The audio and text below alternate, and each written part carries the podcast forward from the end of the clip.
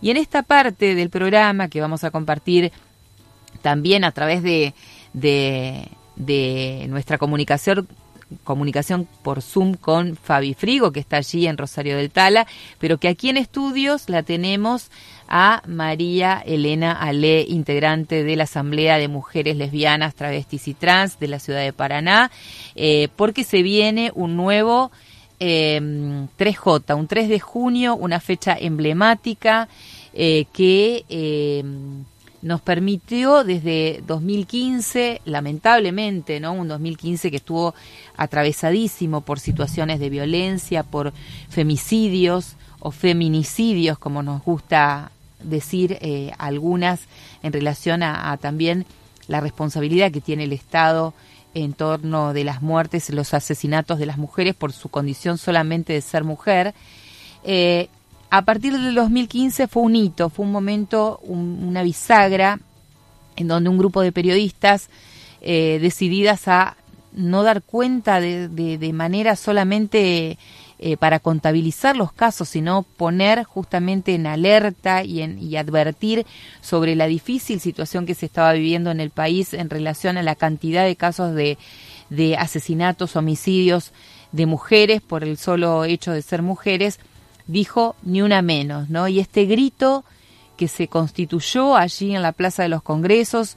a nivel nacional y se replicó en cada eh, plaza de, de, cada una de las ciudades, fue este, esta señal de hartazgo de todo un movimiento de mujeres que estaba cansadas de contar las muertes sin que hubiera cambios profundos. A partir del 2015 se instituyó, podríamos decir, el 3 de junio como una fecha clave en las demandas feministas y próxima ya a esto a este día la Asamblea de Mujeres Lesbianas, Travestis, Trans y Personas No Binarias de la ciudad de Paraná, pero también en cada una de las localidades en nuestra provincia se están organizando y movilizando para otra vez decir ni una menos. Y estamos con María Elena Le. ¿Cómo estás, María Elena? Un gusto tenerte acá en el estudio. Bueno, muchas gracias por invitarme y mm, la verdad que movilizadas y movilizadas, digamos, en esta situación porque es lo que decís vos, que el dolor, digamos, se convierte en un movimiento, eh, se logra instalar en la agenda, hemos conquistado cantidad de leyes, digamos, que van en ese sentido, pero parece que, que las situaciones, digamos, eh, no tienden a revertirse porque tenemos lamentablemente un índice de femicidios anuales eh, que no baja y, y, tampoco la agresividad, digamos, por parte de, de quienes lo detentan, digamos, ¿sí? Entonces, eh, planteamos que hay, es necesario eh, cambios profundos de la sociedad, el involucramiento no solamente de las mujeres y las disidencias que salimos a luchar en la calle, que hemos tomado la calle como nuestro lugar de, lucha y de bandera, sino también del involucramiento de otros sectores, de, sindicatos, de, colegios, de mm, universidades y también de, colectivos de varones, digamos, eh, de replantearse los roles al interior de lo que es, los propone, digamos, el patriarcado y de establecer límites, digamos, a esos roles que parecen estáticos y que eh, se llevan también eh, muchas veces las frustraciones y,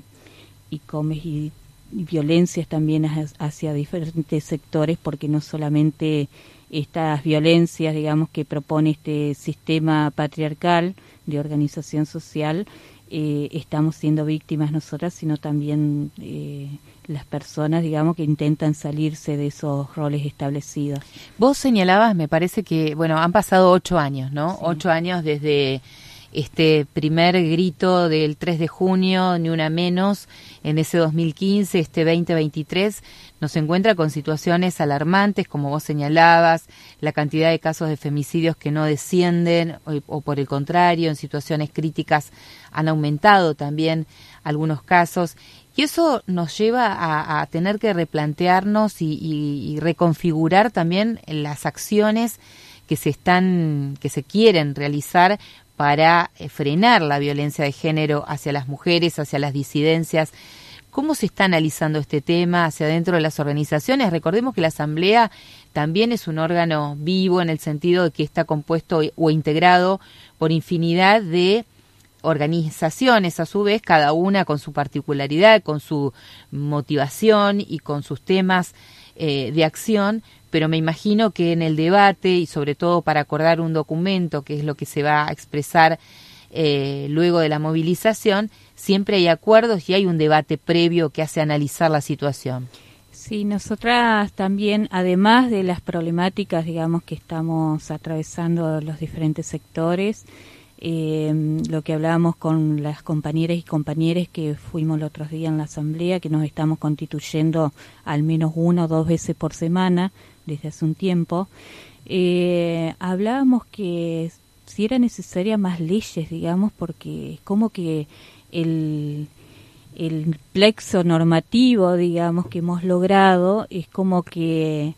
está escrito lo que se tiene que hacer. Sin embargo, no hay ese compromiso de, eh, es como, como dirían, como diríamos eh, vulgarmente, del dicho al, al, hecho hay un largo trecho. Claro, y también, bueno, desde la campaña de, de aborto lo sabemos muy bien, digamos, de derechos proclamados en las leyes y que una ley no constituye un derecho por sí mismo, hay que seguir trabajando. Pero en este sentido, ¿dónde crees que estás, eh, dónde crees que está o dónde analizan que está la problemática en sí misma? Es decir, porque decimos, ¿no? Hay un digesto, un conjunto de leyes de avanzada en nuestro país, muchos países miran con admiración esta conquista de derechos, sin embargo, después, en los hechos concretos, siguen existiendo eh, cuestiones de, muchísimas inequidades. Y hay otro dato que me parece sustancial que tiene que ver con que la mayoría de los femicidios que se están relevando en este momento hablan de eh, homicidios, de asesinatos, de femicidios cometidos por parejas y exparejas en un casi 80% de los casos. Entonces la pregunta es cómo se llega ahí para revertir esta esta situación. La verdad que es un tema de debate profundo, digamos. En algunos sectores dicen que, que las marchas han provocado esto de ninguna manera, digamos, pero, pero hay sectores que lo señalan con insistencia. Eh, las marchas, en todo caso, habrán permitido hacer visible, un tema que estaba debajo de la que antes aparecían como crímenes pasionales, digamos, estas situaciones de de femicidios en el marco de una pareja eh, ya existían y eran catalogados como eh, crímenes pasionales, digamos, ¿sí? Eh, pero a nosotros nos preocupa también en este en estos momentos el involucramiento, digamos, de, de que no hemos hecho muchas activismo, digamos, y no hemos involucrado, no hemos sabido eh, llevar adelante de, que esta agenda también se vuelva cuerpo en, en toda la sociedad, en los varones, en replantearse los roles, en, en poder salirse de esos mandatos, digamos, que son tan rígidos, em, en trabajar las nuevas masculinidades, eh, en destinar presupuesto para eso también, en poder respetar, digamos, algunas cuestiones que tienen que ver con, con modos de organización, de inclusión, eh, de la ESI, por ejemplo, en las escuelas, es como un gran voluntariado que están las leyes y se llevan adelante, digamos, eh, a veces sin presupuesto, eh, llevado adelante por por quienes son activistas de los temas. Eh, cuando nosotras tenemos una crisis económica eh, que avasalla, digamos, algún sector en particular de los sectores productivos, es como que enseguida se, se come se dicta una norma que diga este sector está en emergencia y aparecen los fondos, digamos, y acá no los fondos siempre son a cuenta gota y forman parte del voluntariado. Bueno, a nosotras nos pasa. Bueno, decía los otros días en la entrevista con Diana Mafía, justamente hizo referencia, dice, la decisión política se manifiesta en el presupuesto que se asigna, ¿no? Por supuesto. Así que estamos, eh, está participando eh, Fabi Frigo desde Rosario del Tala, desde la querida radio comunitaria abriendo puertas y mm, también, bueno, eh, reflexionamos habitualmente sobre estos temas, Fabi, y, y, hay infinidad de preguntas que nos hacemos habitualmente que nos gustaría también que compartieras en este en este momento porque también en Tala como en tantas otras localidades se van a organizar distintas eh, movilizaciones para reclamar por este 3 de junio. Eh, sí, Sandra, por supuesto. Buenas noches. Hola, María Elena. Bienvenida al programa. Eh, las estaba escuchando atentamente. Pensaba en esto que decía Sandra también, que en cada eh, lugar hay organizaciones que, que en cada una de estas fechas, digamos, se reúnen, se organizan eh, por distintas banderas de luchas que se levantan. Y quería puntualizar en, también en la convocatoria así de la Asamblea en Paraná, el flyer dice unidas y unides eh, contra la derecha, y creo, bueno, también está relacionado con lo que venía eh, hablando María Elena, y, quería preguntarle, bueno, por qué habían elegido ese eslogan justamente allí en la ciudad, y si forma parte también del, del debate, eh, de las problemáticas que, con las cuales están eh, conversando allí en su, en su organización. Sí, Un poco para intercambiar también con, con, las nuestras acá. Sí, sí, sí. Eh, básicamente lo que hay en estos momentos es una profunda preocupación, digamos, por el contexto político en el cual estamos viviendo. El 8M, la consigna también era la deuda es con nosotras y nosotres, eh, mm. no con el FMI. Digamos, eso también hacía alusión a a cómo se plantean las deudas con el pueblo, digamos, y frente a organismos internacionales. Y en esta consigna lo que tratamos de, expresar, eh, que fue a partir del debate, es eh, la preocupación, digamos, de porque ya lo han expresado públicamente, no es ninguna novedad eh, por parte de sectores, digamos, que que están planteando incluso de quitarnos hasta el derecho de la educación gratuita, que es algo, una conquista de, del siglo pasado, digamos, y que conforme el Estado laico argentino, eh, de la conformación del Estado Nacional, eh, a partir de la educación pública, eh, están planteando o poniendo en tensión, digamos, hasta esos derechos. Entonces, la verdad que nosotras pensamos que hay vidas precarizadas, sobre todo en la vida de las niñas, de las mujeres, de las ancianas, de las personas con identidades este, diferentes, digamos, al binomio de varón y mujer. Em, y la verdad que no es como un grito de hartazgo también de, de, llamar la atención, de decir, bueno, nosotras no vamos a salir de la calle, este lugar nos pertenece y vamos a estar eh, atravesando, digamos, nuestras diferencias para estar unides eh, frente a este avance, digamos, porque las derechas no solamente están identificadas con mi ley, en todos los partidos esto es transversal. Ahí estaba escuchando en, a un reportaje, digamos, que hicieron a causa de las elecciones en España y decía, si hay algo que se mantiene vivo, digamos, el eslogan de la derecha, eh, porque es algo universalizado en este momento eh, del avance, digamos, en, en todos los lugares y que es una nueva apuesta del neoliberalismo más descarnado, si se quiere, eh, que apuesta, digamos, a, a tener derechos mínimos indispensables para la gente y, y avasallar con todo, digamos, porque es el, capitalismo hasta que se propone sin estados, digamos. Hay, hay una cosa que me parece que, que, que sumar en este aspecto que tiene que ver con con la tolerancia que tenemos en, en general a discursos que son absolutamente violentos, eh, que son misóginos, que, excluyen absolutamente a, cualquier persona que no esté dentro de las categorías estandarizadas. Eh, y hay una tolerancia basada en este respeto por los ámbitos democráticos que, realmente permiten y terminan convalidando o avalando eh, discursos de odio. Sí, sí, así es. Em, sobre todo discursos y acciones de odio, porque, por ejemplo, en Mar del Plata está como aceptado socialmente que salgan a, a perseguir gente eh, en los boliches de la, de la diversidad sexual, digamos, eh, y también que haya personas, digamos, denigrando a compañeras en periodistas, en, en debates o en entrevistas. Eh, bueno, todo Sin hablar de los casos de eh, ni hablar también de las denuncias que han formulado recientemente varias periodistas, entre ellas Luciana Pecker, eh, que son solamente por el hecho de eh,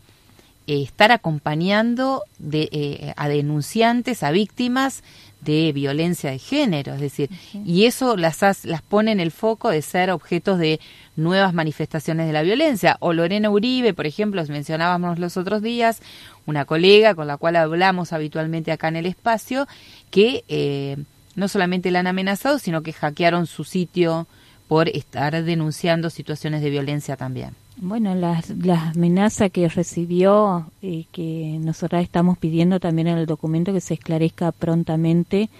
eh, de la periodista de Corrientes, Griselda Blanco, Griselda Blanco eh, porque también recibía constantemente amenazas de parte de, de tipos que eran, eran los agresores, digamos, de, de las pibas que por ahí se animaba y ella les prestaba el micrófono para expresar, digamos, lo que les estaba pasando. Eh, con un sistema cómplice, obviamente, que era el policial y el judicial, eh, porque eran personas ligadas al poder. Eh, y entonces es algo generalizado como, como se plantea. Nosotras acá en, discúlpame que meta este tema, pero justamente estamos viniendo de una discusión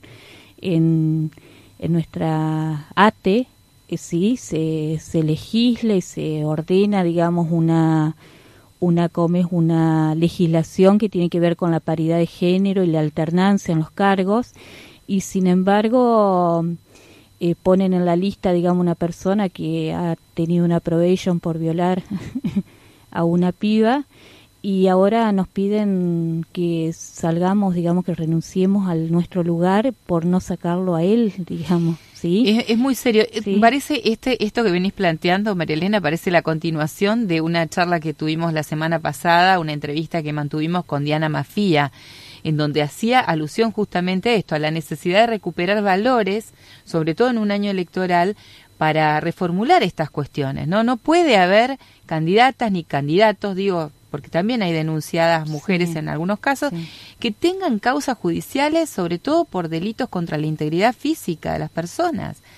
Esto parece una obviedad y sin embargo hoy parece eh, que tenemos que volverlo a, replantear. Marilena, vamos llegando al final de la entrevista, se pasó volando el tiempo, pero no quiero dejar de mencionar que nos recuerdes, por favor, cómo va a ser la movilización para esta oportunidad de otra vez un día en reclamo por todas las situaciones de violencia de género eh, este 3J o 3 de junio de Ni Una Menos? Bueno, para eh, quienes quieran ir a acompañar, eh, nosotros estamos planteando una concentración en Plaza de Mayo, digamos, ahí enfrente de la catedral.